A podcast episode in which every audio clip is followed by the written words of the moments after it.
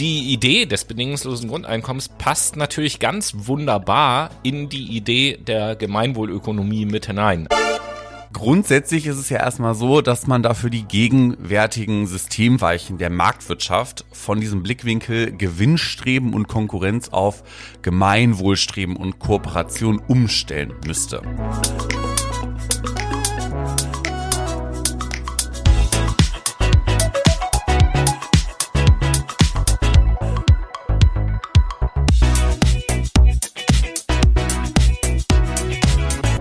Einen wunderschönen guten Tag, liebe Menschen, und herzlich willkommen zu einer neuen Folge Fakt My Brain. Heute aus Kolumbien und deswegen möchte ich euch herzlich mit dem Wahlspruch Lieber dat ihr Orden begrüßen und mache das natürlich nicht alleine, sondern ich begrüße auch den Tobi vor Kopf. Was geht, Tobi? Vor Kopf? Vor Kopf. Ja, du bist doch vor Kopf, oder nicht? Du sitzt mir vor Kopf. Habe ich ja noch nie gehört. Echt so nicht? Also erstmal Hallo Menschen natürlich. Wild. Ich sitze Noah vor Kopf. ja. Vor, ja, du sitzt vor Kopf. Mir gegen dir gegenüber heißt das dann oder wie? Ja, aber man kann auch vor Kopf sagen. Ja, habe ich noch nie gehört. Also ich will das nicht verurteilen. Das ist so ein bisschen wie straight ahead auf Englisch tatsächlich. Das ist ja so geradeaus oder vorwärts oder genau. Also ist halt auch egal. Du sitzt mir gegenüber. Herzlich willkommen Ja. bei Fuck My Brain, Tobi. Guten Tag. Freue mich, du? dass du hier bist. Eine ich neue dachte, so wollen Folge. wir anfangen. Eine neue Fuck My, Folge Fuck My Brain. Wer bist du? Ich bin der Tobi. Hallo Tobi, was machst du hier? Ich nehme einen Podcast auf zusammen mit dem Noah. Wunderschön, ja, das ist toll. Und heute sprechen wir tatsächlich ähm, in unserer Duologie über das Thema Gemeinwohlökonomie. Wie geht das eigentlich? Wir haben ja letzte Woche schon drüber gesprochen, was Gemeinwohl, Gemeinwohlökonomie eigentlich überhaupt ist, wie das definiert wird, auch, was es nicht ist. was es auch nicht ist. Und heute geht es darum, Oder eigentlich äh, könnte man sagen, dass wir in der letzten Sendung so den Schwerpunkt darauf gelegt haben, zu zeigen, warum eine Gemeinwohlökonomie notwendig ist und was sie sein könnte. Ganz genau so ist es nämlich. Ja, und wie gesagt, heute sprechen wir darüber, wie man das Ganze praktisch angehen könnte. Nicht wahr? Ja, ganz genau. Also man kann sagen, wenn man das, ähm, wenn man die Notwendigkeit, die wir quasi in der letzten Sendung formuliert haben, wenn man das mal so ein bisschen zusammenfasst, geht's also um einen Systemwechsel, den wir mit der Gemeinwohlökonomie vollziehen würden. Und ähm, in dieser Sendung wollen wir zum einen ähm, euch so ein bisschen mehr darstellen, was durch was für Maßnahmen funktioniert die Gemeinwohlökonomie überhaupt und äh, allgemein, was muss denn passieren, was für Schritte müssen unternommen werden, damit so ein Systemwechsel Wechsel gelingen kann. Und diese Frage, äh, plopp, plopp, da macht er den Da Tee machen wir auf. den Tee auf. Und äh, diese Frage möchte ich hot, direkt Freunde. mal, diese Frage möchte ich direkt mal an dich weitergeben. Was muss denn passieren, damit so ein Systemwechsel gelingen? Ja, also grundsätzlich ist es ja erstmal so, dass man dafür die gegenwärtigen Systemweichen der Marktwirtschaft von diesem Blickwinkel Gewinnstreben und Konkurrenz auf Gemeinwohlstreben und Kooperation umstellen müsste.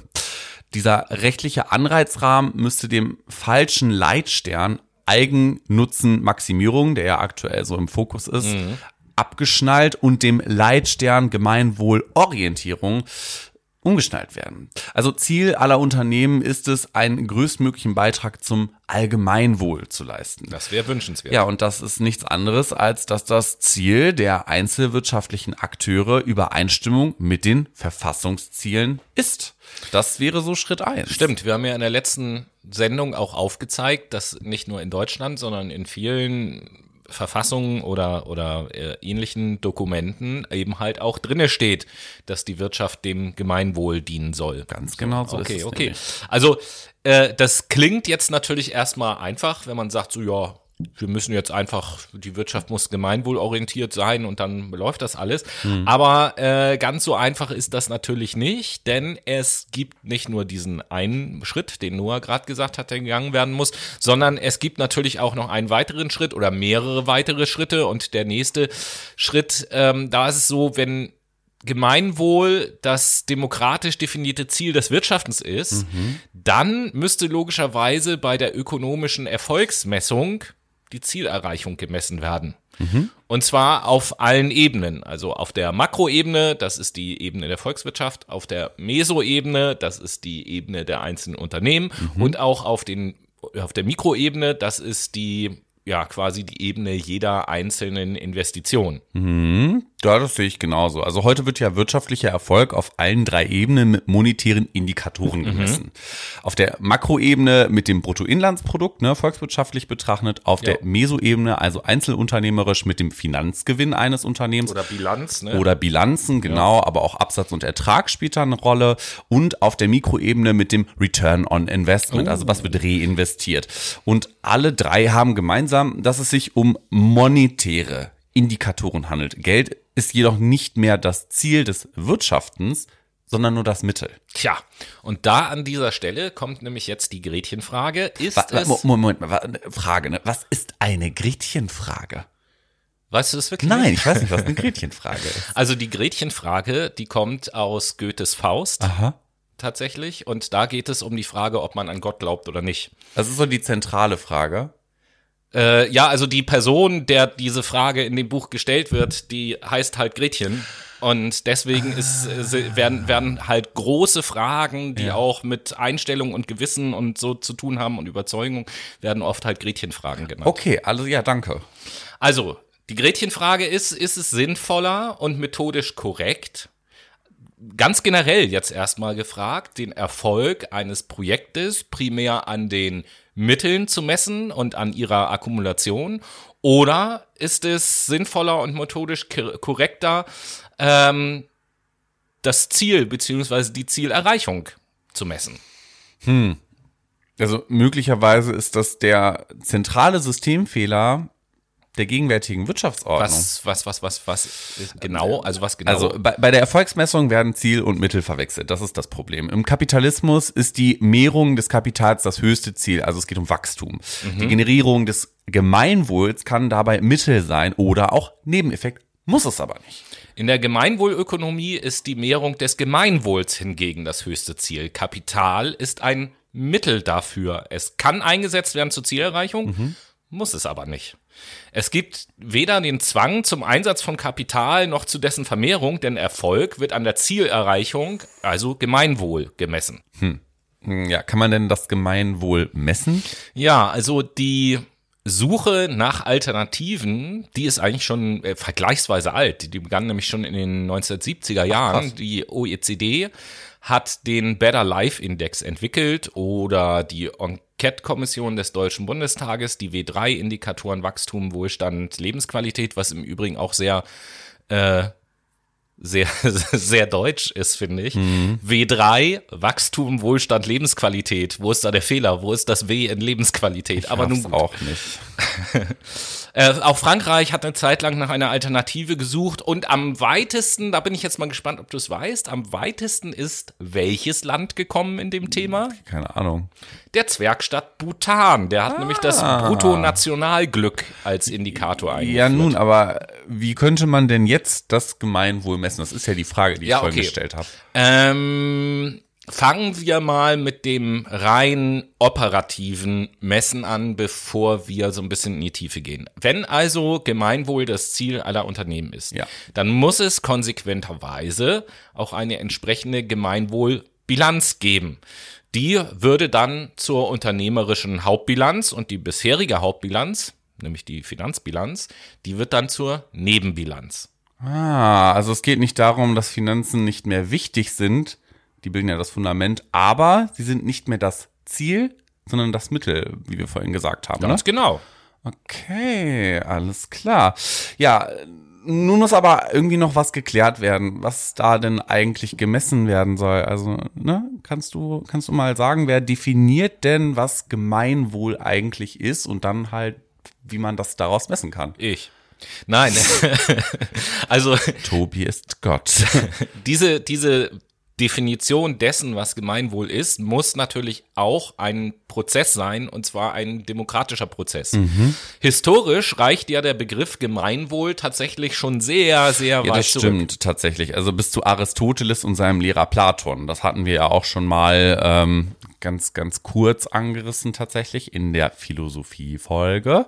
Das ist die Philosophie-Folge der Antike. Schaut out an dieser Stelle, hört sie euch an. Aber präziser wird es ja eigentlich mit dem Begriff von Thomas von, Thomas von Aquin heißt er im 13. Jahrhundert, nämlich bonum commune sit melius quam bonum Unitus. Ja, genau, Herr Professor, schon Ja, klar, schon klar. schön. Also, um hier mal wieder, äh, um hier mal so langsam weiterzukommen, man müsste also die Gesellschaft in einem demokratischen Prozess entscheiden lassen, wodurch sich Gemeinwohl definiert. Mhm.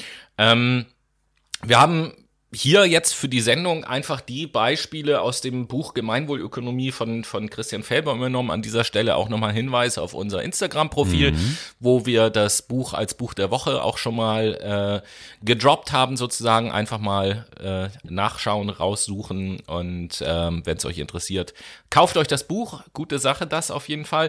Aus diesem Buch haben wir eben halt die Beispiele übernommen, die wir euch gleich ähm, nennen wollen. Und dort in dem Buch steht aber auch noch viel mehr über die Prozesse, in denen das definiert wird. Ich denke aber jetzt für unsere Sendung können wir mal zu den Inhalten übergehen, würde ich sagen. Ja, genau. Wir schauen uns also jetzt mal an, wie die sogenannten Gemeinwohl, wie die Gemeinwohlmatrix aufgebaut ist. Und die bildet nämlich die Grundlage für die Erfolgsmessung der Gemeinwohlökonomie. Und sie setzt die Faktoren Berührungsgruppe auf der einen Seite und Wert auf der anderen Seite miteinander in Verbindung. Was?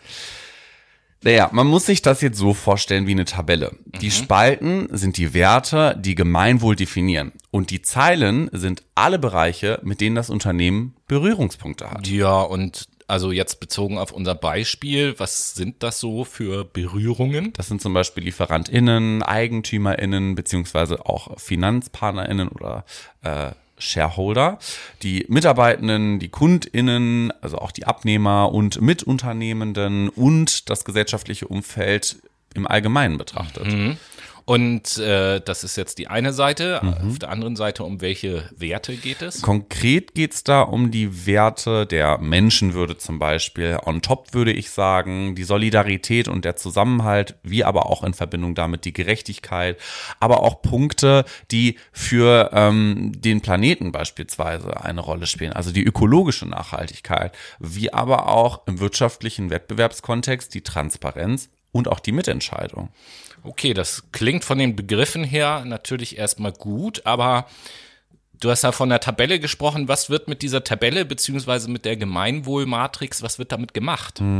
Also aus den Feldern der Tabelle beziehungsweise aus Kombination Wert und Berührungsgruppe kann ich Dinge ablesen und die kann ich dann überprüfen. Ja, lass uns mal, damit das greifbarer wird, ein paar Beispiele machen. Zum Beispiel mh, Menschenwürde und Mitarbeitende. Okay, wenn wir da jetzt quasi eine, so eine Formel wie bei Excel aufmachen würden, dann wäre das Menschenwürde plus Mitarbeitende ergebe Menschenwürde zum Beispiel am Arbeitsplatz. Und ähm, ökologische Nachhaltigkeit und Lieferantinnen. Okay, da hätten wir dann wieder ökologische Nachhaltigkeit plus LieferantInnen, sprich, wir reden hier über ökologische Nachhaltigkeit in der Zulieferkette, also nachhaltiges Lieferkettenmanagement. Dann machen wir noch eine dritte Frage. Solidarität und Gerechtigkeit auf der einen Seite und gesellschaftliches Umfeld auf der anderen Das Seite. wäre zum Beispiel der Beitrag zum Gemeinwesen. Also es geht darum, dass ich so in dieser Matrix jetzt 20 Kriterien habe, nach denen ich ein Unternehmen beziehungsweise das Unternehmen per se für sich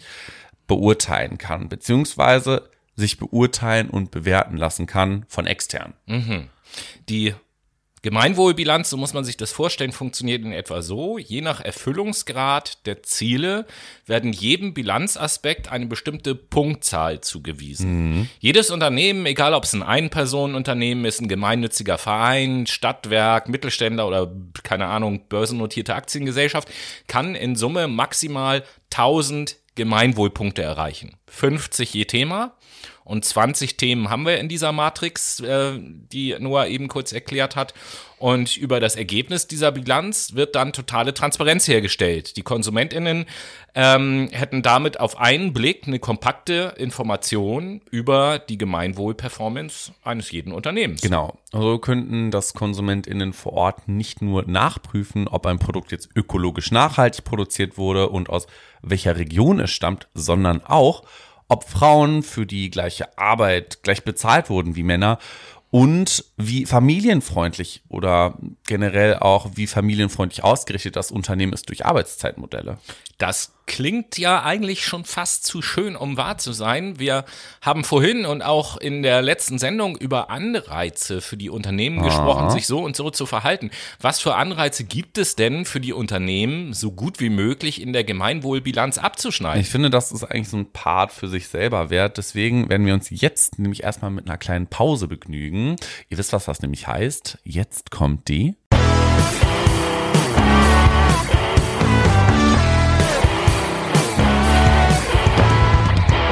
Die Late Machado Playlist ist wieder am Start. Äh, unsere Playlist für euch, damit ihr endlich mal vernünftige Musik hören könnt. Yes. Das kann ja alles so nicht weitergehen. Und Nein, deswegen äh, frage ich, frage ich den Noah, wie es jetzt weitergeht auf der Playlist, nämlich welchen Song du als erstes drauf Ich setze heute einen Song von den Leoniden ah, auf die, die Late Machado ja Playlist. Ja, genau, richtig. Nämlich von deren neuen Album, beziehungsweise ist ja eigentlich das alte Album.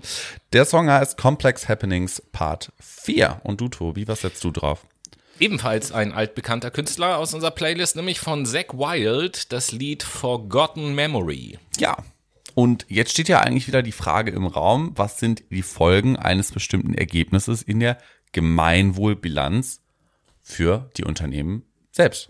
Genau, das bedeutet quasi oder ist gleichbedeutend mit der Frage, wie soll denn das Gemeinwohlstreben belohnt werden? Mhm.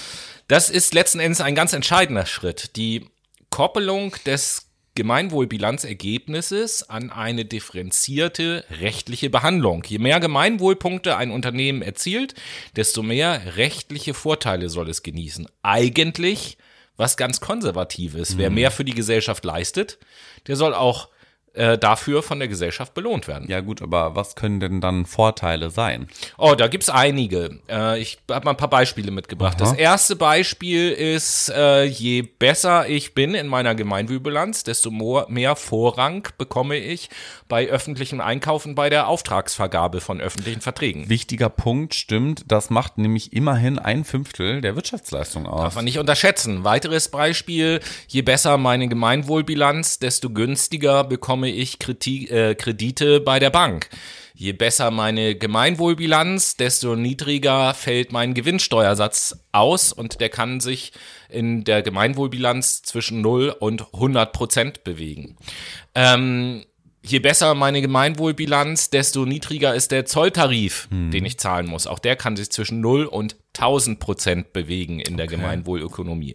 Je besser meine Gemeinwohlbilanz, desto äh, leichter äh, bekomme ich Forschungskooperationen mit öffentlichen Universitäten. Je besser meine Gemeinwohlbilanz, desto leichter oder schneller bekomme ich Fördergelder für irgendetwas. Aha, okay, es scheint mir jetzt ja erstmal eine echt gute Idee zu sein. Ich meine, heute werden ja alle Unternehmen gleich behandelt, egal wie gut sie für Gesellschaft und Umwelt sind. Ähm, ein Beispiel wäre ja, dass zum Beispiel immer noch jedes Jahr über 50 Milliarden Euro ausgegeben werden für umweltschädliche Subventionen. Mhm. Das wäre ja dann nicht mehr möglich. Ja, so ist das.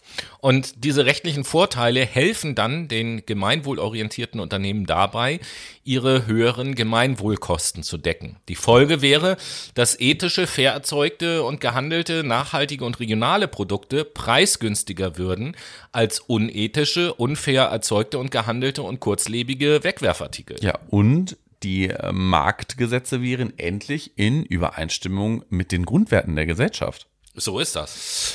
Und sollte es so sein, dass ein Unternehmen, weil es so gut ist, so viele Vorteile hat, dass es daraus beträchtliche Gewinne erzielt, dürfen diese Gewinne nur noch in bestimmte Verwendungen fließen. Aber dazu kommen wir gleich noch detaillierter, würde ich sagen. Auf jeden Fall würde es halt nun nichts mehr bringen, die Gewinne im Eigeninteresse zu maximieren. Sehr wohl bringt es aber was, Gemeinwohlpunkte zu maximieren. Also je besser die Gemeinwohlbilanz, desto höher die Überlebenswahrscheinlichkeit eines Unternehmens und, und, und. Ne? Ja, also fasse ich mal an dieser Stelle das erste Mal so ein bisschen zusammen. Der Anreizeffekt, der ist auf jeden Fall da, wie wir eben gehört haben, und der wird auch noch potenziert.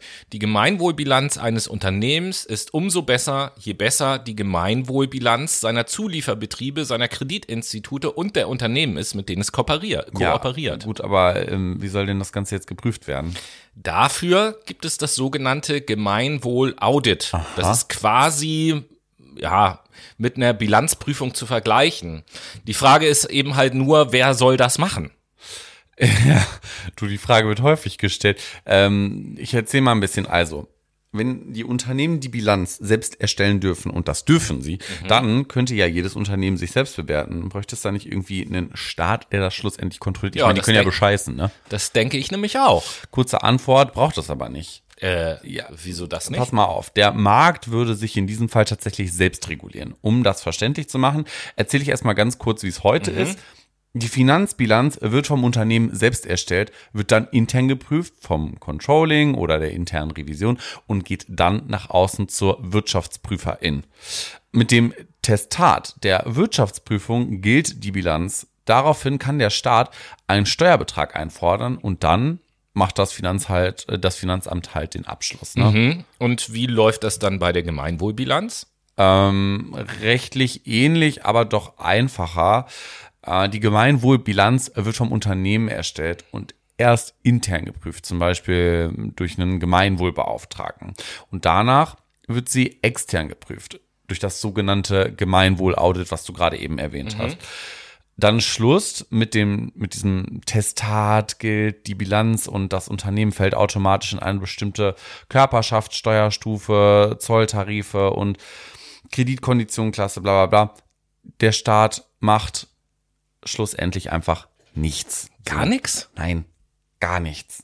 Beziehungsweise in, in diesem Prozess nicht. Aber der Staat muss natürlich Zulassung, Qualitätssicherung und auch die Kontrolle der GemeinwohlauditorInnen betreiben. Schwieriges gegendertes Wort, finde ich. AuditorInnen. Naja, ist ja auch egal. Und die Gemeinwohlbilanz hat gegenüber der Finanzbilanz auch zahlreiche Vorteile, gerade was das Thema Fälschung zum Ach, Beispiel ich meine, das ist ja wichtig. Bilanzfälschung und so hört man ja jetzt immer wieder. Äh, äh, was sind denn das so für Vorteile? Naja, auf der einen Seite die Transparenz, also die wäre öffentlich und für alle einsehbar. Ebenso ist sie für alle verständlich, weil diese Kriterien ja einfach definiert sind und menschlich bemessen sind.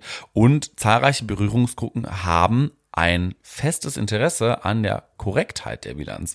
Ein Fälschungsversuch würde da wirklich schnell auffliegen. Das klingt ja erstmal ganz gut, aber was passiert denn dann mit der bisherigen Finanzbilanz?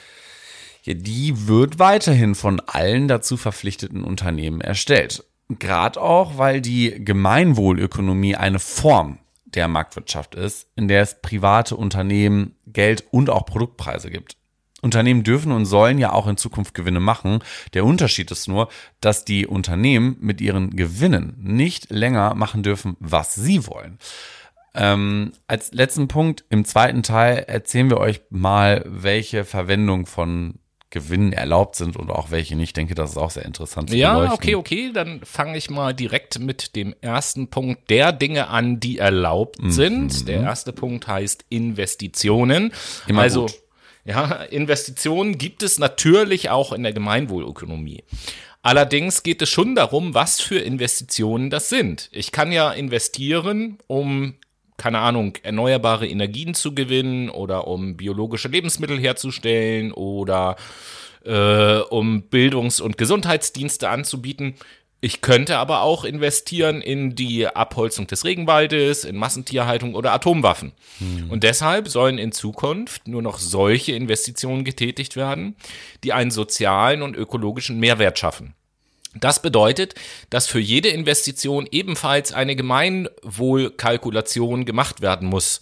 Dadurch werden menschenunwürdige Arbeitsplätze gar nicht erst erschaffen, Umweltschäden gar nicht erst angerichtet und Risikotechnologien gar nicht erst entwickelt. Klingt ja erstmal gut, ne? Aber machen wir noch mal kurz den zweiten Punkt auf. Ähm, der heißt nämlich Rücklagen bzw. Rücklagen bilden. Das Mittel der Rücklagen gibt es ja heute schon. Nicht jedes Jahr kann es gleich gut laufen, das wissen wir. Das geht sowohl für den Staat zum Beispiel, jetzt aktuell in dieser Krise, die wir alle, in der wir alle stecken, wir müssen ja Geld ausgeben, aber genauso gilt das ja auch für das einzelne Unternehmen. So. Daher können Unternehmen Rücklagen bilden, um zukünftige Verluste ausgleichen zu können. Und das soll auch so bleiben. Auch in der Gemeinwohlökonomie gibt es Rücklagen. Sie müssen eben nur bei einer gemeinwohlorientierten Bank gelagert werden und man darf nicht mit ihnen spekulieren. Zum Beispiel wäre das heutzutage die GLS Bank Und ähm, wir haben ja auch schon mal über Purpose-Unternehmen gesprochen, Ja, genau. die sich so selber gehören. Und das wäre dann auch eine Option. Mhm, richtig. Klingt erstmal auch sinnvoll. Gucken wir uns mal den nächsten Punkt an, den dritten Punkt, Aufstockung des Eigenkapitals. Also eine dritte erlaubte Verwendung von bilanziellen Überschüssen ist die Rückzahlung von Fremdkapital. Zum Beispiel ein Kredit, ganz kurz und bündig. Ja, warum nicht auch mal kurz, ne? Der vierte Punkt wäre dann die Ausschüttung an Mitarbeitende. Wenn ein Jahr sehr erfolgreich war, beziehungsweise erfolgreicher als erwartet, sollen alle, die dazu beigetragen haben, auch ihr Einkommen aufstocken dürfen. Die Einkommen sind jedoch mit einem bestimmten Vielfachen des gesetzlichen Mindestlohns begrenzt, auch für die mitarbeitenden Eigentüm EigentümerInnen. Hm, okay, und dann der letzte erlaubte Punkt, Darlehen an Mitunternehmen. Wenn andere Unternehmen, Kundinnen oder Zu- Zulieferbetriebe, nee, wer denen helfen will, also wer anderen Unternehmen, Kundinnen und Zulieferbetrieben helfen will, kann den ähm, unverz unverzinsliche Darlehen gewähren. Ja, schwierige Worte. Ähm, da Kooperation systematisch gefördert wird, das haben wir jetzt schon auch in der letzten Sendung, aber in dieser Sendung auch schon ein paar Mal gehört, wird also diese Form der direkten Solidarität ebenfalls gefördert. Die Geldflüsse werden dadurch kostengünstiger und Unternehmen ersparen sich den Weg über die Bank. Ja, das waren nun also die Dinge, die erlaubt sind, um Gewinne so zu verwenden. Dann schauen wir aber auch mal, was die Dinge sind, die verboten Oh ja. sind. Das wäre zum einen Finanzinvestments. Die Unternehmen sollen ihr Einkommen aus ihrem Kerngeschäft beziehen und nicht, wie bereits erwähnt, aus Spekulationen. Das sollte verboten Mhm. sein. Der Zweck des Unternehmens steht wieder hier im Mittelpunkt und der Zweck ist nicht aus Geld mehr Geld zu machen. Der Zweck ist Haare schneiden, Brote backen, Kinder betreuen und so weiter und so fort. Es geht also darum, das alltägliche Leben und die alltägliche Wirtschaft quasi ein bisschen anzukurbeln. Das ist ja auch Sinn des Kapitalismus, ne? Wir kennen das ja. Heute sind Großkonzerne oft auch Großinvestoren in allen möglichen Bereichen. Die haben überall ihre Arme wie so eine Krake und sind immer auf der Jagd nach zusätzlichen Gewinnen durch Investitionen anstatt in das eigene Unternehmen und daran äh, und dann auch in die Menschen darin zu investieren. Oh ja, da ist was Wahres dran. Gucken wir uns mal den zweiten Punkt an, der verboten ist. Ausschüttung von Gewinn an EigentümerInnen, die nicht im Unternehmen arbeiten. Also der Kern des Kapitalismus, der besteht ja darin, dass sich die einen den Mehrwert der Arbeit von anderen legal aneignen. Und es gibt keinen, also aus meiner Sicht keinen sinnvollen Grund, warum Menschen, die nicht in einem Unternehmen arbeiten, von diesem Unternehmen direkt profitieren sollten. Das Daher verbleiben, bitte? Ich sag, das erschließt sich mir auch Ja, nicht. ganz genau. So, es wird in der Politik immer davon gesprochen, Arbeit muss sich wieder lohnen, aber am meisten profitieren die Leute von Arbeit, die selber nicht arbeiten. Oder so ein CDU-Spruch, ne? ja, natürlich. Ganz Nee, eigentlich ist das ein SPD-Spruch, ne? Das ist ja eigentlich von dem guten Gerhard Schröder und seinem Dude, wie heißt der denn nochmal, der ihn damals unterstützt hat, der jetzt auch irgendein Minister war, ist? Ist ja auch egal. Ja, Ach, von unserem Bundespräsidenten. Von ihm Ah. und Gerhard Schröder ist das. Frank-Walter Steinmeier. Ganz meinst du? Äh, wo waren wir stehen geblieben? Ach so, Die- die sollen daher ist es in der Gemeinwohlökonomie also so, dass die Gewinne im Unternehmen ver äh, verbleiben und für die eben genannten Zwecke verwendet werden. Was hat das für Vorteile?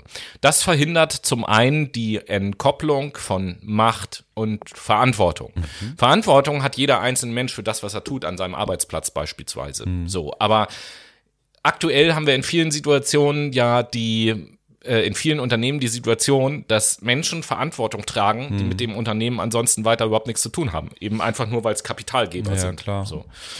Ähm, das verhindert die ungerechte Verteilung bis hin sogar zu ausbeuterischen Arbeitsverhältnissen. Was ist damit gemeint? Ähm, gucken wir mal auf Deutschland. Da ist es zum Beispiel so, dass die Lohnquote, oder muss ich vielleicht erstmal erklären, was die Lohnquote überhaupt ist. Ähm, die Lohnquote ist der Anteil der Löhne am Volkseinkommen. Ähm, und in Deutschland sank die Lohnquote zwischen 1980 und 2015 von 63,7 Prozent auf 56,6 Prozent. In Österreich von 63,9 auf 55,6 im selben Zeitraum, in Frankreich von 65,6 auf 58,2 und in den USA von 61,1 auf 57,6. Warum erzähle ich das? Weil 2010 zum Beispiel sieben der DAX-Konzerne mehr Geld an die Aktionäre ausschütteten, als sie im Vorjahr insgesamt überhaupt Gewinn gemacht haben. Das heißt, wir haben hier ein Ungleichgewicht und das erklärt zum Beispiel auch, warum die Inflation gerade so schlecht ist, wie sie ist, weil wir die Löhne eher senken lassen im Vergleich zu dem, wie viel Dinge kosten in, in, in unserem alltäglichen Wirtschaftsleben. Und wir wissen ja alle, sind die, die, die Löhne zu niedrig und die Kosten innerhalb der Gesellschaft zu hoch, entsteht eine Inflation. Ähm, ich musste gerade irgendwie schmunzeln, weil als du angesetzt hast, wir wissen ja alle, sind die Löhne zu niedrig, da dachte ich, oh, da höre ich jetzt gerade schon Ulrike Herrmann irgendwie klingeln, so, die ja auch neulich da gesprochen, da, darüber gesprochen hat. Es ist in der Tat so, ne? Wir haben uns auch schon öfter darüber unterhalten, wenn jetzt Unternehmen sich optimieren wollen, Unternehmensberatung wird geholt, dann wird immer als erstes gesagt, oh, die Lohnkosten müssen gesenkt werden, die ist viel zu hoch. Und dann werden irgendwie die Löhne gedrückt, weil man dann vorstellt, weil man sich dann vorstellt, die Firma macht mehr Gewinn. Aber mhm. letzten Endes ist es ja so, wenn ich die Löhne drücke, dann sorge ich dafür, dass weniger Nachfrage entsteht und keiner mehr irgendwann nachher die Produkte kaufen kann, die genau. ich herstelle. So, weil die Leute sich das einfach nicht mehr leisten können. Das mhm. heißt, hohe Löhne sind eigentlich ein Indikator dafür, dass es einem Land gut geht. Sowieso. Das entsprang ja auch irgendeiner zweiten Theorie von Marx damals, ne? Hatte Ulrike Herrmann auch erklärt in ihrem Buch und ich weiß auch nicht mehr, es ist irgendeine Werttheorie und von der er selber irgendwann gar nicht mehr überzeugt war. Bleiben wir mal kurz dabei, was äh, verhindert wird dadurch, wenn die Unternehmen keine Gewinne mehr an nicht zum Unternehmen gehörige ausschütten dürfen. Ein paar Punkte hatte ich schon gesagt. Es wird weiterhin auch äh, verhindert, dass Unternehmen aus einem sinnlosen Motiv gegründet werden. Also äh, quasi ohne ein echtes persönliches Interesse an dem Unternehmen, sondern nur rein aus Profitgier gründe ich jetzt einfach irgendein Unternehmen. Genau. Das würde dann halt auch nicht mehr stattfinden. Machtkonzentration, so wie es sie heute gibt, würde es ähm, auch nicht mehr so ohne weiteres geben, wenn ich nämlich ein Unternehmen besitzen darf, in dem ich gar nicht arbeite, so wie das heute ist. Dann kann ich nämlich bald auch 100 oder hunderte von Unternehmen besitzen und werde immer noch reicher und mächtiger. Das wäre verboten hm. äh, in der Gemeinwohlökonomie. Ökonomie. Es geht also darum, dass nur Arbeit eine Quelle des Einkommens ist und Unternehmen nicht ihrer souveränen Entscheidung beraubt werden. Außerdem kommt äh, Kapitalrendite vor allem denen zugute, die diese Rendite auch erarbeitet haben. Ja, ich mache mal noch einen weiteren Punkt. Ja. Außerdem verboten sind Firmenaufkäufe und Firmenfusionen beziehungsweise Unternehmensfusionen. Es ist nämlich nicht generell verboten. Es geht darum, dass keine Aufkäufe oder Fusion ohne beidseitigem Einverständnis aller Beteiligten passiert. Also aktuell ist es ja so, dass Fusion ganz viel dadurch entsteht, dass die Aktionäre, Übernahme. ja genau richtig, ne, dass halt ähm, Monopole erschlossen werden sollen beispielsweise. Und es geht also um den um die um die Demokratisierung solch großer Entscheidungen. Zusammengenommen mit den anderen eben genannten Maßnahmen sorgt das dafür, dass solche Zusammenschlüsse gemeinschaftlich sinngetrieben werden und nicht mehr aus Macht- und gewinnmaximierenden Gründen aufoktroyiert werden. Jo, und äh, dann haben wir noch einen vierten Punkt, der verboten ist. Das geht ganz schnell, weil der sich von selbst erklärt. Parteispenden sind selbstverständlich generell verboten. Und das ja.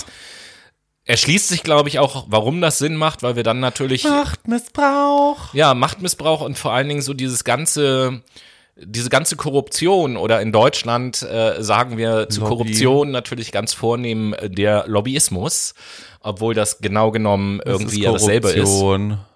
Ähm, gibt es keine Partei, also gibt es keine Spendengrenze, ab wann das quasi transparent gemacht werden muss, so dann hätten wir, glaube ich, noch größere Probleme. Definitiv. Und hier in der Gemeinwohlökonomie geht es ja darum, dass Unternehmen einfach generell nicht an Parteien spenden dürfen, egal in welcher Höhe. Und äh, finde ich persönlich auch gut. Tja. Und wenn diese Maßnahmen umgesetzt werden, dann geschieht etwas. Und das wird das Erfolgsstreben umlenken. Profitmaximierung ist dann nämlich nicht mehr wünschenswert und auch noch kaum erreichbar zugleich. Erfolg wird mit der Gemeinwohlbilanz gemessen und damit erlischt, ta ta ta ta, der Wachstumszwang, Yay. dem der Kapitalismus ja unterliegt aktuell. Und das liegt an Kooperation. Wenn ich mit anderen Unternehmen in Konkurrenz stehe, dann muss ich immer mehr Gewinn machen als die anderen. Also es geht ja um Battle. Es geht halt um den Wettbewerb am Ende. Wachstum dient dazu, einen höheren Gewinn als andere zu erzielen, feindliche Übernahmen abzuwehren und selbst andere aufzufressen durch Unternehmensfusion. Wachstum ist systemimmanent. Deshalb ist auch diese Umprogrammierung so wichtig. Wenn Erfolg also nicht mehr mit Finanzgewinn gleichgesetzt wird und nicht mehr gefressen werden darf, können Unternehmen endlich gelassen und angstfrei die für sie sinnvolle und optimale Größe ermitteln und anstreben. Der kapitalistische Systemdruck erlischt. Ja, ja, schön wäre das, was das mit der optimalen Größe auf sich hat. Liebe Freunde, das hören wir nach der Late Machado Playlist.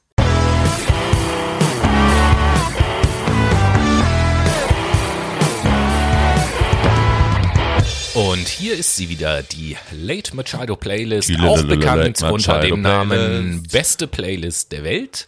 Und äh, damit diese Playlist so super gut bleibt, müssen wir da natürlich ständig neue Songs draufsetzen. Welcher ist es diesmal Ja, bei ich schieb dir? mal kurz den Stuhl näher ran ans Mikro, damit ihr auch hier meinen Titel versteht. Heute setze ich von Hayden Everett, Everett, ne? Den Song Loud auf die Late Machado Playlist. Und du, Tobi? Ja, bei mir ist es eine, ja, eher ein Balladen, eine Rockballade, so würde ich es mal nennen, von Corey Taylor und wenn ich den Namen sage, wisst ihr natürlich sofort alle Bescheid, wer Corey Taylor ist. Ganz richtig, der Sänger von Stone Sour und der Sänger von Slipknot. Äh, von Corey Taylor den Song From Can to Can't. Ja, saugeil. Und damit sind wir im dritten Teil. Und wir haben ja auch schon vor dem äh, dritten Teil, im zweiten Teil wohlgemerkt gesagt, dass wir über das Thema optimale Größen in der Gemeinwohlökonomie reden möchten. Beginnen möchte ich hier mit einem Zitat vom US-Ökonom Kenneth Boulding, der sagte, wer in einer begrenzten Welt an unendliches exponentielles Wachstum glaubt, ist entweder ein Idiot oder ein Ökonom. Hm, guter Spruch. Und der Philosoph Leopold Kohr hat gesagt, Wachstum ist in der Natur ein Mittel zur Erreichung der optimalen Größe. Ach, da haben wir die optimale Größe. Genau. wieder. Es geht also auch darum, durch Beseitigung des Wachstumszwangs es den Unternehmen leichter zu machen, zur optimalen Größe zu wachsen, dann aber dort bleiben zu dürfen und, wenn nötig, auch wieder schrumpfen zu können. Im jetzigen System ist es nämlich so angelegt, dass Schrumpfen fast eine Katastrophe ist, gleichbedeutend mit einer Rezession, die wir erleben könnten nach dieser Wirtschaftskrise. Die optimale Größe sieht natürlich für jedes Unternehmen anders aus und lässt sich daher nicht mit konkreten Angaben beziffern. Ich bin mir aber sicher, dass ihr genau wisst, was ich damit meine. Wir alle kennen ja das Phänomen, wenn Unternehmen zu groß werden, also Monopole bilden. Entweder haben sie dann zu viel Macht, zu schlechte Arbeitsbedingungen, dysfunktionale Strukturen oder den oft zitierten Wasserkopf. Ihr wisst, was ich meine. Das ist mit optimaler Größe gemeint. Ja, da ist die Natur mal wieder, muss man ja an dieser Stelle mal sagen, anscheinend ein gutes Vorbild. Und eigentlich wissen wir das ja auch schon längst, dass es so ist. Was wir noch nicht wissen, ist, wie wir es hinbekommen, das Marktverhalten von Konkurrenz in Richtung Kooperation zu lenken. Und meiner Meinung nach ist das wohl eine der wichtigsten Fragen der Gemeinwohlökonomie. Ja, wir wissen ja zumindest schon, dass kooperatives Verhalten in der Gemeinwohlbilanz belohnt wird durch Vorteile bei den Themen Steuern, Kredite oder auch Aufträge. Ja, genau. Und die Frage, die ich habe, oder die Frage, die sich jetzt stellt, ist die, was kann jetzt ein Unternehmen tun und lassen, um in dem Bereich Gemeinwohl, Bilanz und so weiter und so fort zu punkten. Und dafür habe ich mal so ein paar Beispiele mitgebracht, was Unternehmen tun können, um eine positive Bewertung in der Gemeinwohlbilanz zu bekommen. Ja, dann hau mal raus. Sie können zum Beispiel Ihr Wissen teilen nach dem Open Source Prinzip. Mit, Zum Beispiel mit Hilfe von Creative Commons Lizenzen oder sowas. Wer das von euch kennt, äh, könnt ihr gerne mal bei Google eingeben. Oder es gibt auch ganz, äh, ganz coole Creative Commons Videos, zum Beispiel auf YouTube oder so. Richtig gute Lernvideos, die eben halt jeder benutzen kann. Und wenn ihr Lehrer seid zum Beispiel, dürft ihr das auch im Unterricht benutzen. Oder wenn ihr in, einem, in einer Firma, in einer Personalentwicklung äh, arbeitet, dürft ihr das auch einfach von YouTube nehmen und im Unternehmen benutzen. Mhm. So Creative Commons Lizenzen das, das darf eben halt einfach dann jeder benutzen. Da gibt es sozusagen keinen keinen äh, Urheberrechtsschutz mehr. Okay. Ähm, sie können punkten, indem sie sich gegenseitig Arbeitskräfte überlassen. Mm. Auch etwas, was macht, was Sinn macht. Wenn ich jetzt mal ein ganz einfaches Beispiel mache, keine Ahnung, saisonale Schwankungen. Die Firma X äh, hat jetzt im Oktober und November sehr, sehr wenige Aufträge und überlegt schon, ob sie dann Leute entlassen muss und anstattdessen zu sagen, hey, die Firma Y, die hat sehr, sehr viele Aufträge, dann mhm. leihe ich doch mal für zwei Monate meine Mitarbeiter dorthin aus, dann brauchen sie nicht entlassen zu werden. Sofern halt die, die Anforderungen, die Arbeitsanforderungen ja, ja, ja, klar. gleich also, bleiben. Ne? Äh, natürlich kann ich jetzt nicht äh, den, den, den Schweißer, der bei mir in der Fabrik arbeitet, oh, was da in der Anwaltskanzlei haben die eine Lücke, ja, lala, ich den meinen Mitarbeiter aus, dann kann der mal Anwalt machen jetzt für zwei Monate. Ja. So, das natürlich nicht. Ähm, indem sie Aufträge weitergeben, können sie mhm. punkten. Also wenn mein Auftragsbuch voll ist und ich bekomme eine Anfrage, dass ich dann sage, hey, wenden Sie sich bitte an den und den zum Beispiel, mhm. äh, indem ich, das haben wir vorhin schon kurz gehört, indem ich als Unternehmen anderen Unternehmen kostenlose Darlehen gebe oder Liquiditätsausgleich betreibe, indem ich vor allen Dingen auch auf dieses aggressive Gegeneinander verzichte. Das sind so Punkte, die ähm, positiv bewertet werden. Und das wiederum bringt mich dann auch zu ein paar Beispielen, was negativ bewertet wird, wo ich also ein mhm. negatives Rating bekomme. Zum Beispiel das Thema Werbung in Massenmedien. Dafür würde ich negativ bewertet werden. Anstattdessen wenn ich positive Bewertungen in dem Bereich haben will, äh, könnte ich lieber so ein transparent egalitäres Produktionsinformationssystem einrichten, wo sich Kunden im Internet oder so neutral, objektiv informieren können über meine Produkte, Zutaten, Herstellungsmethoden. Das ist sowas wie Trustpilot. Ja, genau. Löhne meiner Mitarbeiter, Lieferketten, alles, was da letzten Endes irgendwie so eine Rolle spielt. Mhm. Dann bekomme ich negative Bewertungen, wenn ich Price Dumping betreibe, Price Dumping. Price Dumping. Price Dumping betreibe, um jetzt zum Beispiel Märkte zu erobern oder abzusichern. Ich äh, bekomme negative äh, Bewertungen, wenn ich mit Sperrpatenten arbeite. Ich bekomme negative Bewertungen, wenn ich ein anderes Unternehmen gegen dessen Willen übernehmen möchte. Das sind alles Sachen, die negativ bewertet werden. Und an diesen Punkten oder durch diese Punkte kann man sozusagen eine Idee davon bekommen, was ein Unternehmen tun kann, um besser oder schlechter in der Bilanz halt bewertet zu werden. Mhm. Darüber hinaus gibt es allerdings noch eine weitere wichtige Frage, der wir nachgehen wollen, nämlich können denn in der Gemeinwohlökonomie Unternehmen eigentlich noch Konkurs gehen? Ja, natürlich. Also wir dürfen die Gemeinwohlökonomie nicht verwechseln mit Kommunismus oder so. Das handelt sich ja immer noch um eine Marktwirtschaft. Mhm. Einige Kriterien der Marktwirtschaft sind ja vorhanden. Also Geld, privates Eigentum, beziehungsweise Produktiveinkommen und eben die Möglichkeit des Konkurses. Allerdings werden Konkurse in der Gemeinwohlökonomie weniger wahrscheinlich, denn Aha. tendenziell gibt es ja nur noch sinnvolle Unternehmen, die gegründet werden, da Profit als Motiv wegfällt. Mhm. Und in demokratisierten Unternehmen eher alle gemeinsam an einem Strang ziehen und durch gemeinsames Vorgehen den Konkurs effektiver verhindern können, wie auch die Unternehmen untereinander mehr miteinander kooperieren, um weniger zu konkurrieren. Also mehr Kooperation mhm. und less konkurrieren. Ja, schlechte Karten haben aber tendenziell eben nur solche Unternehmen, die sich der Kooperation verweigern und nur die gesetzlichen Mindeststandards einhalten. Das wäre zum Beispiel aktuell der Fall bei. Ja, aktuell äh, haben wir ja diese Standards noch überhaupt gar nicht. ja, klar, aber ich meine jetzt so ein, so ein richtig schlechtes, böses Unternehmensbeispiel gerade. Also ja, da, da Volkswagen und die Uiguren in China. Yay. Das ist ja so ein Standardbeispiel, was aktuell genannt wird. Das ist ja ergänzt jeglicher Werte. Naja, und am schlechtesten sind ja auch die Unternehmen dran, die Löhne drücken, die die Umwelt verschmutzen und andere Unternehmen fressen, aber auch ja, Steuern vermeiden und so weiter und so fort. Wir kennen das ja alle. Ja, äh, Klingt erstmal so, als gäbe es schlimmere Systeme als die Gemeinwohlökonomie. Also von mir aus gern, kann ich sagen. Ja. Guter Ebayer, gerne wieder. Ähm, Guter Ebayer. ja, Warum Ebayer? Was hat das mit Ebay zu tun? ja, weil da doch diese gerne wieder Be äh, Bewertung irgendwie herkommt. Echt? Guck mal, schon wieder was. Das zweite Mal, dass ich heute was gelernt habe im Podcast, Tobi. Ähm, nichtsdestotrotz möchte ich an dieser Stelle nochmal die ganz besondere Bedeutung, wir haben in der letzten Sendung und auch in dieser Sendung schon oft auf den Begriff rumgeritten, aber ich möchte nochmal die ganz besondere Bedeutung der Kooperation herausstellen an dieser Stelle. Also wir leben in volatilen Zeiten. Was bedeutet denn volatil nochmal? Das Also also ja- aus der VUCA-Welt, ne? Ja, genau, aus der VUCA-Welt. Quasi heißt das ja schnell veränderlich. Ne? Also Märkte verändern sich schnell, zum Beispiel durch neue Technologien, durch Nachfrageschwankungen, saisonale Erscheinungen und dergleichen mehr. Und wir erleben es ständig, wie gefährlich diese Schwankungen, insbesondere für kleinere Unternehmen sind. Das würde sich in der Gemeinwohlökonomie ändern. Denn nun werden Unternehmen für Kooperation belohnt.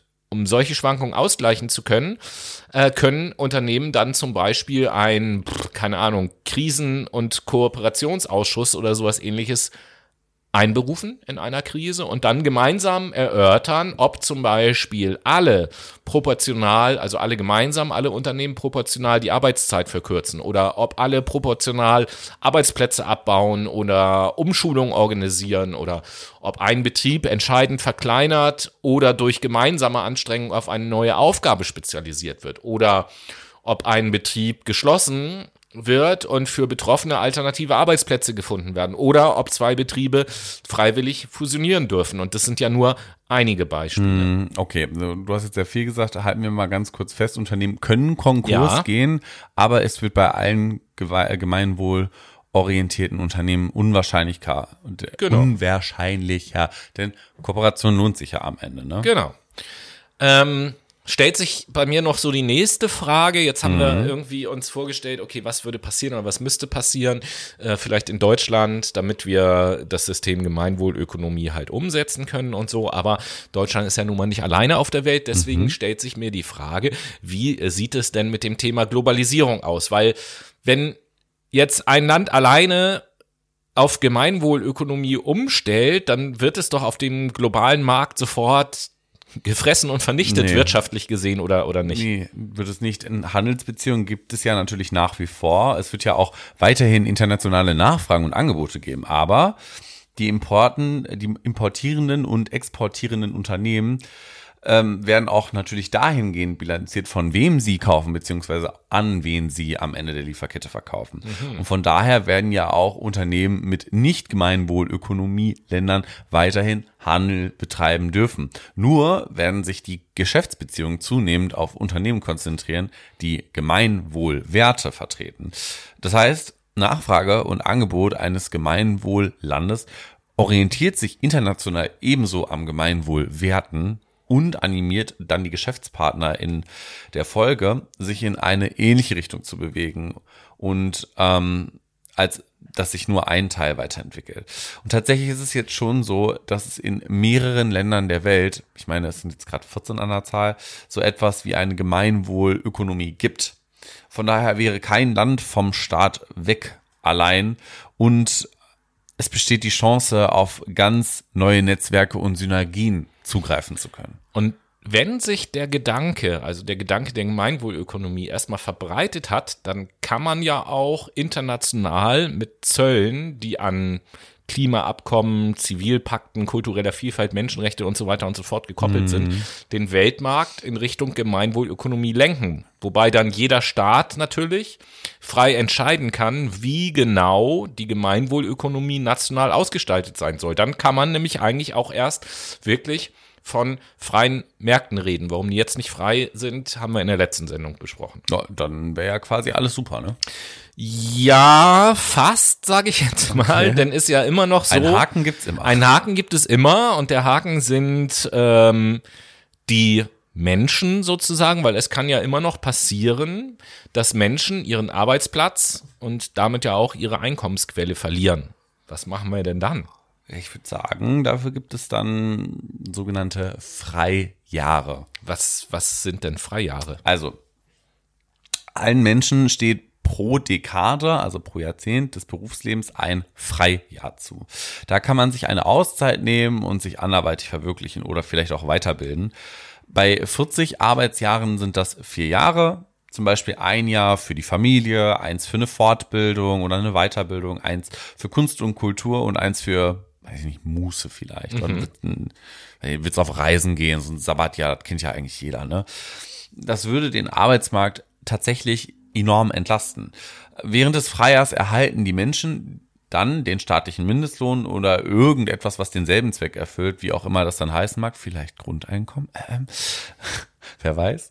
Ähm, und das in Kombination mit dem Fakt, dass Unternehmen nicht mehr Arbeitsplätze abbauen müssen, um den Profit zu maximieren, kann insbesondere international ein guter Weg sein, um die Arbeitslosigkeit zu reduzieren und den Menschen auch am Ende eine Umorientierung erleichtern zu können. Da muss ich an dieser Stelle, du hast es eben nur so nebenbei erwähnt, Aha. natürlich auf das Thema bedingungsloses Grundeinkommen hinweisen. Natürlich, was Klar. denn sonst?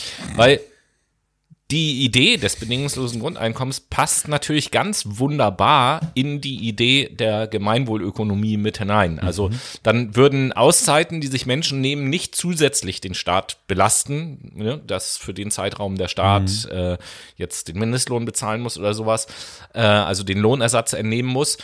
Ähm, es würden sogar auch noch die Unternehmen Lohnkosten äh, oder könnte die Unternehmen lohnkostenmäßig entlasten, denn wenn ich jetzt für irgendeinen Job beispielsweise 3000 Euro brutto bekomme, mhm. dann könnte mir mein Arbeitgeber, wenn ich jetzt mal von 1500 Euro Grundeinkommen ähm, ausgehe, ja. auch nur 2500 Euro bezahlen Aha. und ich hätte trotzdem noch deutlich mehr, als ich vorher hatte. Ähm, das wiederum reduziert den Druck auf Unternehmen, in Krisenzeiten Arbeitsplätze abbauen zu müssen äh, was sich ja dann auch negativ auf die Gemeinwohlbilanz auswirken würde, ja. wenn Unternehmen Leute ja. entlassen. Und mit dem Grundeinkommen wäre ja auch die Frage nach den sicheren Renten geklärt, würde ich sagen. Ne? Das scheint mir irgendwie nach einem rundum sorglos Paket zu klingen. Ja, das Paket vielleicht schon, aber das rundum ist eine Herausforderung. Ja, du sprichst hier gerade in Rätsel. Was meinst du? Ja, also zum einen ist es so, dass die Gemeinwohlökonomie auf ähm, ja, administrativer Ebene natürlich auch vieler Veränderungen bedarf. Wie ihr wisst, werden ja weiterhin Steuern er erhoben, auch in der Gemeinwohlökonomie. Aber mhm. das Steuerrecht muss natürlich auch grundlegend verändert werden und das erfordert viel politischen Willen. Abgesehen davon reden wir hier natürlich schon über ein, ja, über ein neues System. Wir haben ganz am Anfang der äh, Sendung haben das ja eingeleitet mit dem Thema Systemwechsel und mhm. ähm, ja, das ist ein System, was es bisher in dieser Konsequenz so noch nicht gab. Und die Herausforderung ist nun, dass sich viele Menschen gar nicht vorstellen können, dass es ein System geben kann, was es jetzt noch nicht gibt. Schau oder hör dir doch mal die Diskussion um das Thema ja, Systeme ja, an. Ich weiß, was du meinst. Das ist ganz viel Schwarz-Weiß-Denken. Also ob, beispielsweise, ob man Kapitalist oder Kommunist ist, ob es eine Demokratie hatten wir vorhin, ne? Demokratie versus Diktatur. Also die Diskussionskultur ist ein bisschen fortschrittslos oder man könnte auch sagen verfallen äh, ja, ist in so ein Entweder-Oder verfallen. Ja, quasi schon. Genau. Ähm, und das ist halt ein echtes Problem. Denn um so eine Veränderung zu ermöglichen, über die wir hier jetzt in den beiden Sendungen geredet haben, bedarf es schon einer, wie sagt man so schön, einer kritischen Masse an Menschen, die das wirklich wollen. Und dabei kann man ja auch jetzt schon eine Menge tun, was in diese Richtung führt. Ne? Oh ja, und äh, da gehen wir ja so ein bisschen voran als Podcast. Wir haben nämlich Natürlich. erstens schon des Öfteren in unseren Sendungen ähm, über solche Themen gesprochen. Ich will da nur mal auf die Sendung Utopien für Realisten hinweisen. Mhm. Äh, gerne nochmal anhören. Dort könnt ihr euch auch informieren.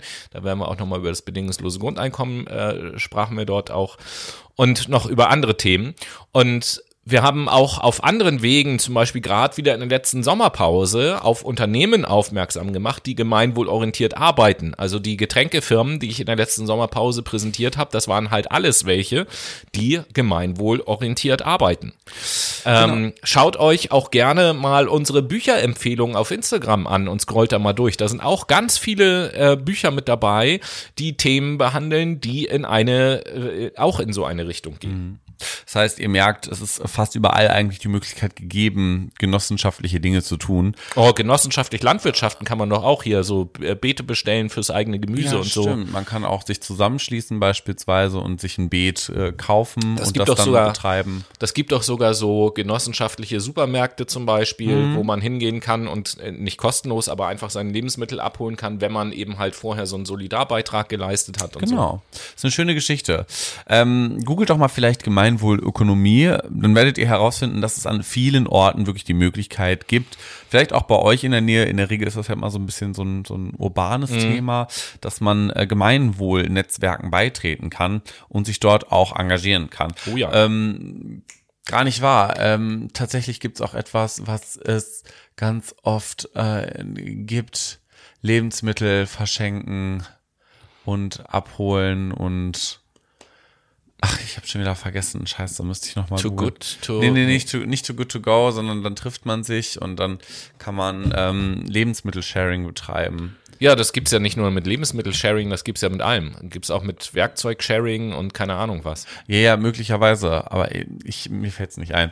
Naja, ist ja auch egal. Natürlich sei auch an dieser Stelle auf das Buch von Gemein, äh, auf das, an das Buch, auf das Buch von Christian Felber verwiesen, nämlich Gemeinwohlökonomie, aus dem wir selber auch zitieren. Falls ihr euch ähm, tiefer beschäftigen wollt mit dem Thema Gemeinwohlökonomie.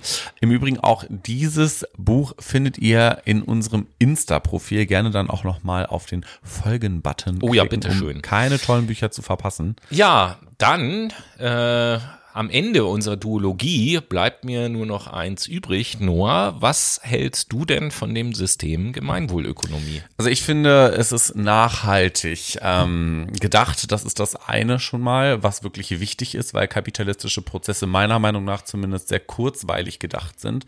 Aktuell ist ja viel auf Wachstum ausgerichtet und wenn wir eins merken in unserer Klimakrise, aber auch in unserer Wirtschaftskrise momentan, dass gewisse Ressourcen begrenzt sind, einerseits durch beispielsweise Wirkungsmächte, aber auch auf der anderen Seite, dass es globale oder planetare Grenzen gibt, die wir nicht überschreiten können.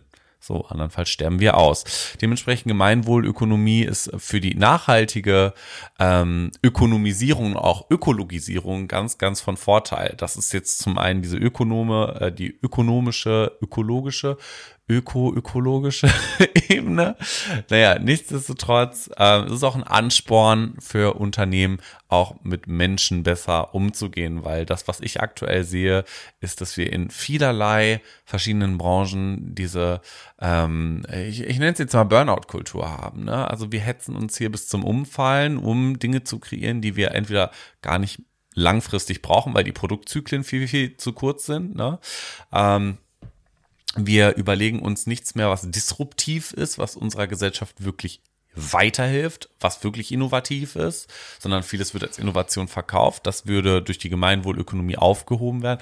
Und wir stärken auch unsere Solidarität zueinander viel, viel mehr, weil wir mit der, ich sage jetzt mal ganz BWL, Justus-lastig, mit der Human Resource, also mit der humanen Ressource oder dem Wert Mensch besser umgehen und uns nämlich als Menschen sehen und nicht nur als Funktionäre dieser Wirtschaft. Das ist so zumindest meine Meinung zum Thema Gemeinwohlökonomie. Ich finde, das ist ein gut durchdachtes Konzept, auch wenn es auf den ersten Blick m, abschreckend wirken könnte, weil man halt sich mit, da mit was beschäftigen muss. Ne? Man muss da auch Motivation für entwickeln, das umzusetzen. Aber es lohnt sich am Ende des Tages. So sieht das aus. Tobi, wie sieht's denn bei dir aus? Ja, also äh, zuerst mal möchte ich dahingehend zustimmen. Es ist, es ist ein komplexes Thema und wenn man sich wirklich eine Meinung dazu bilden möchte, da will ich dich auch nochmal äh, unterstützen sozusagen, dann sollte es nicht ausreichen, einfach unsere Sendung anzuhören, sondern sollte man schon dieses Buch lesen, um auch in, in, in der Tiefe zu verstehen, warum die Ideen äh, der Gemeinwohlökonomie so sind, wie sie sind. Aber ähm, ich bin ein großer Fan auch davon. Ob das jetzt genau, die Gemeinwohlökonomie genau so ausgestaltet sein muss, wie es in diesem Buch steht, das sei jetzt mal dahingestellt. Aber diese grundsätzlichen Gedanken, und einer der grundsätzlichsten ist ja weg von der Konkurrenz hin zur Kooperation, finde ich äh, nicht nur deswegen total gut, weil es in der Natur von uns Menschen liegt. Wir sind nun mal soziale Wesen. An dieser Stelle sei auch gern von Rutger Bregmann das Buch im Grunde gut äh, empfohlen, mhm. äh, was da auch nochmal deutlich aufzeigt, wie wir Menschen eigentlich von Natur aus so ticken. Sondern es ist ja tatsächlich so, dass wenn man sich auch jetzt aktuelle Debatten anguckt, zurzeit ist es natürlich vor allen Dingen Energie und Unabhängigkeit von Russland und so ja ein ganz großes Thema, was diskutiert wird dann wird gerade in diesen Diskussionen hört man ja auch häufig den Satz, wir brauchen einen Systemwechsel. Wir, wir müssen äh, anders denken in mhm. Zukunft über das Thema Energie oder sonst irgendetwas, wo ich sage, ja, das stimmt. Man muss diese Bemerkung aber noch größer aufmachen Komma, und sagen, wir müssen über das gesamte System müssen ja. wir anders nachdenken, als es in der Vergangenheit geschehen ist. Ja.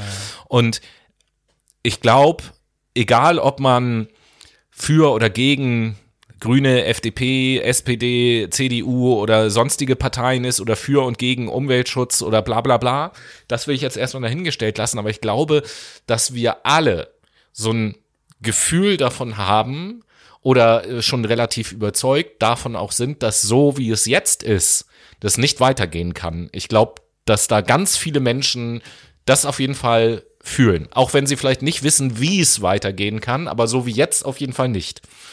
Aktuell sieht es so aus, als würde es aber einfach so weitergehen wie bisher.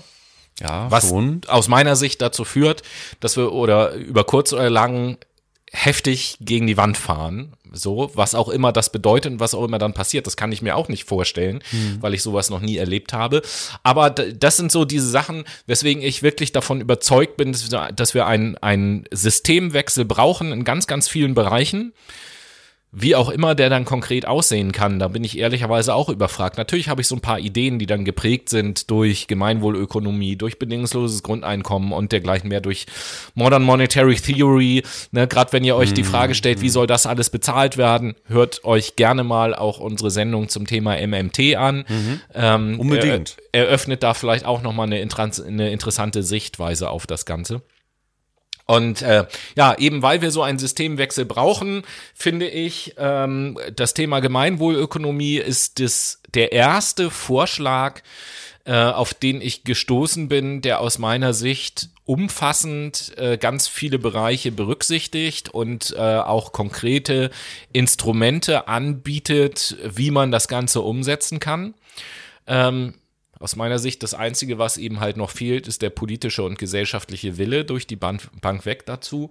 Äh, ansonsten finde ich das, wie gesagt, eine, eine total schöne Sache. Und ähm, ja, wenn dann Unternehmen schrumpfen müssen oder vom Markt verschwinden, du hast, du hast vorhin äh, Volkswagen und die Uiguren zum Beispiel angesprochen. Ja. Yeah. So.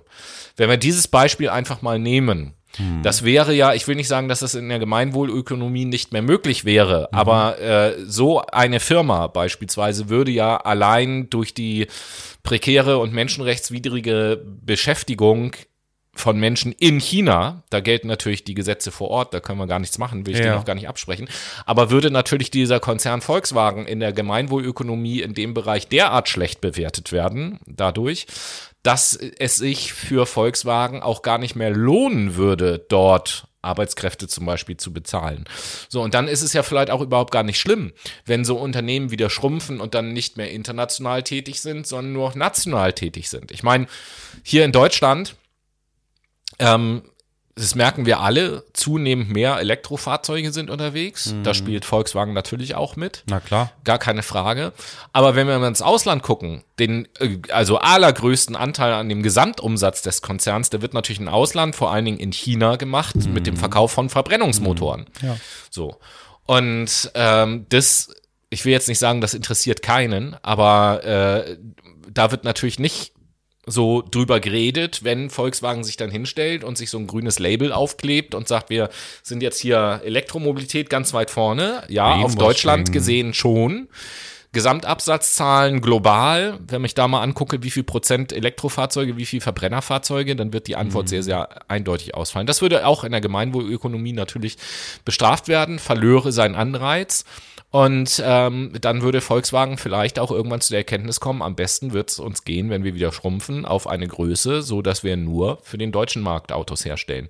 Mal ganz abgesehen davon, dass dann natürlich auch bestimmte Transportwege wegfallen würden, was wieder gut ist für die Umwelt, bla bla bla bla bla. Also es ist so, alles läuft ja eigentlich auf diese, es ist fast schon eine Floskel ähm, zurück, dass äh, die da lautet, ähm, die da lautet, think global, act local. So, find, das, das ist eigentlich das, wo man hin muss. Ja, und ich finde, das ist ein tolles Schlusswort. Und in diesem Sinn, ja, Du hast, äh. Nora hat eben schon geschmunzelt, als ich mich hier in meinen du bist wieder in Trance. Du hast dich in Trance geredet, Tobi.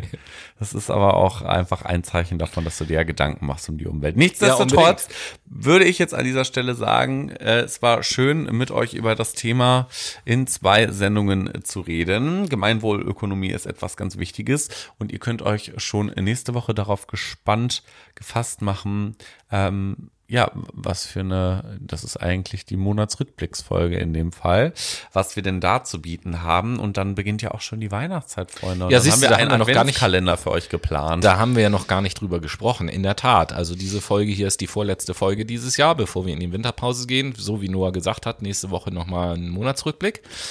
Und natürlich werden wir auch wieder einen Adventskalender für euch haben. So viel sei schon mal gespoilert. Der Adventskalender ist ein bisschen Anders. anders als Alternativ. in den letzten Jahren.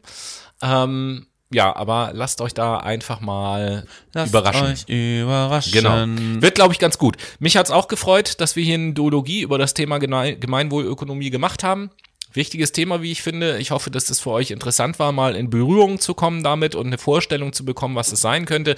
Und wenn nur bei dem ein oder anderen von euch das Interesse an diesem Thema so groß ist, dass sie sagt, oh, hey, okay, irgendwie will ich das Buch lesen, das scheint echt interessant zu sein, was der Mensch sich da überlegt hat, dann freue ich mich natürlich, dann haben wir schon was bewirkt. Beschäftigt euch gerne damit, beschäftigt euch allgemein mal ernsthaft damit, was es so zu, für, alternativen Gesellschaft, Lebens- und Wirtschaftsformen geben kann, weil wir werden diese Ideen, diese Inputs irgendwann brauchen. Eigentlich brauchen wir sie schon längst, aber so.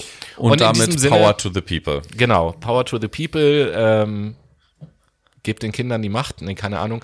Wie, wie heißt das Lied von Herbert Grönemeyer jetzt mal noch, was mir? Mensch ist Mensch. Keine Ahnung. Ich Nee, nein, viel, viel älter. Gebt den Kindern das Kommando. Äh, Kinder an die Macht heißt das Lied. Kinder, an die Macht heißt das Lied. Schön. Genau. Und Äh, keine Ahnung, wie ich jetzt darauf gekommen bin, aber in, in diesem Sinne verabschiede ich mich schon mal für diese Woche für euch und die letzten Worte gebühren wie immer meinem lieben Freund Noah. Tschüss.